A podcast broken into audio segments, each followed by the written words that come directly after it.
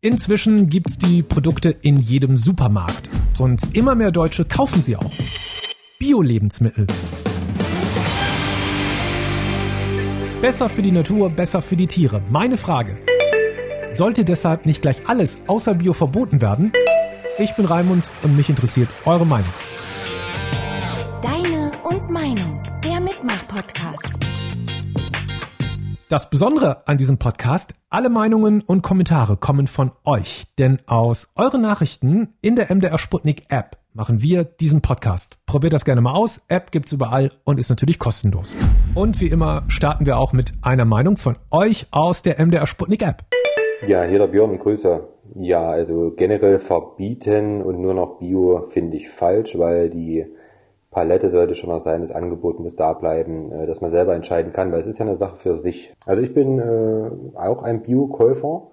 Bei bestimmten Sorten gucke ich hin und sage, jawohl, ich nehme hier ganz klar Bio, gerade bei Gemüse oder Obst und auch natürlich bei Fleisch und tierischen Produkten.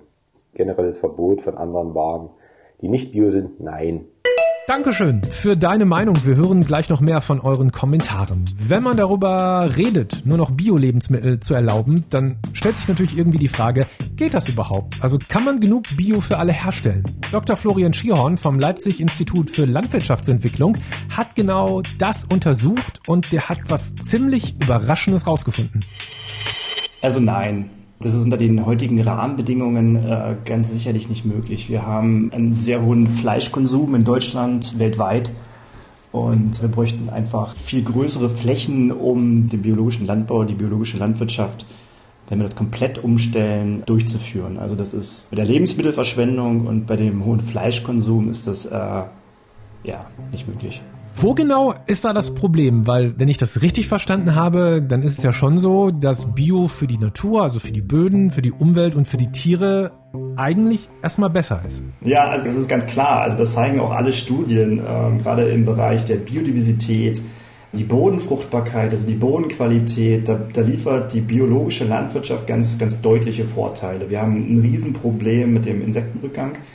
Wir haben ein Riesenproblem mit den Böden und das ist einfach das ist einfach ein nachhaltiger, ein umweltschonender, ein bodenschonender Ansatz.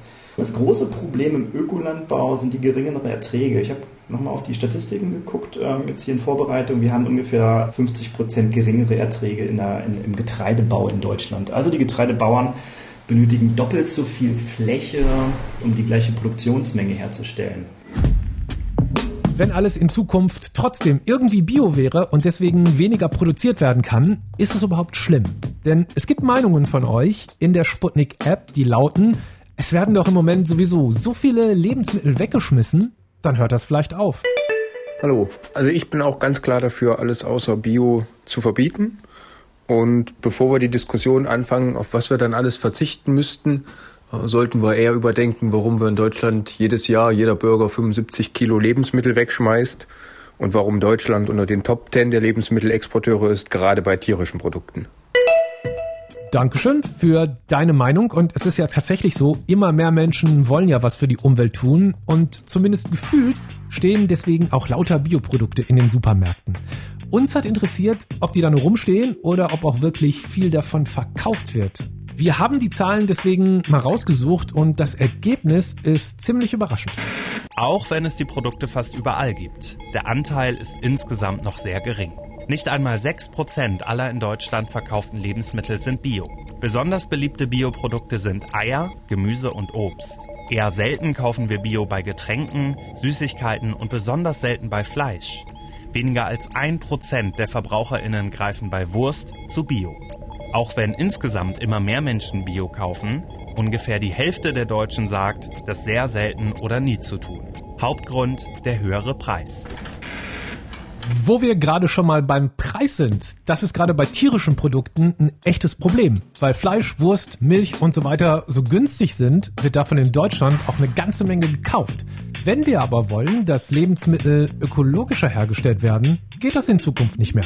Nochmal zurück zu Wissenschaftler Florian Schierhorn. Also wir haben in Deutschland, aber auch weltweit geht ein, ein ganz großer Teil der Landwirtschaft äh, geht in die Tierproduktion. Also die Schweine, äh, die Kühe, die werden zu einem großen Teil von dem Getreide oder von den Feldfrüchten, die angebaut werden, ernährt. Und da ist die, die Effizienz ist sehr, sehr viel geringer. Also wir brauchen sehr viel Fläche, um diese, um diese Tiere zu ernähren. Und wir ernähren uns wiederum von der Milch und von dem Fleisch.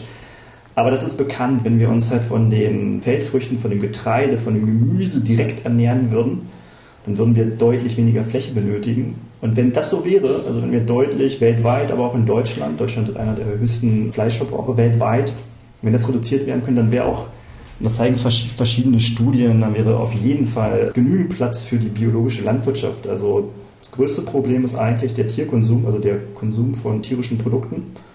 Und solange das nicht zurückgefahren wird, ist eigentlich das Potenzial für den Ökolandbau relativ begrenzt. Das heißt also, ich übersetze das nochmal so in Laiensprache. Ich habe rausgehört, wenn wir wirklich wollen, dass es den Insekten und den Böden und der Umwelt und allem wegen der Landwirtschaft wieder besser geht, dann müssen wir aufhören, so viel Fleisch zu essen. Ganz genau. Ob Bio oder nicht, spielt keine Rolle. Erstmal weniger Fleisch. Ganz genau. Und das, was das die ganze Sache auch noch ein bisschen kompliziert macht, deswegen gibt es auch ja, relativ viel Forschung. Wir können hier in Europa die biologische Land, also den biologischen oder den Ökolandbau, den können wir stärken und wir können hier nachhaltig produzieren aber wir müssen uns immer bewusst werden, dass wir hier in einer globalisierten Welt leben. Ja? Also wenn wir hier nachhaltig, nachhaltiger wirtschaften, das ist natürlich wünschenswert, aber es kann dazu führen, dass Probleme verlagert werden.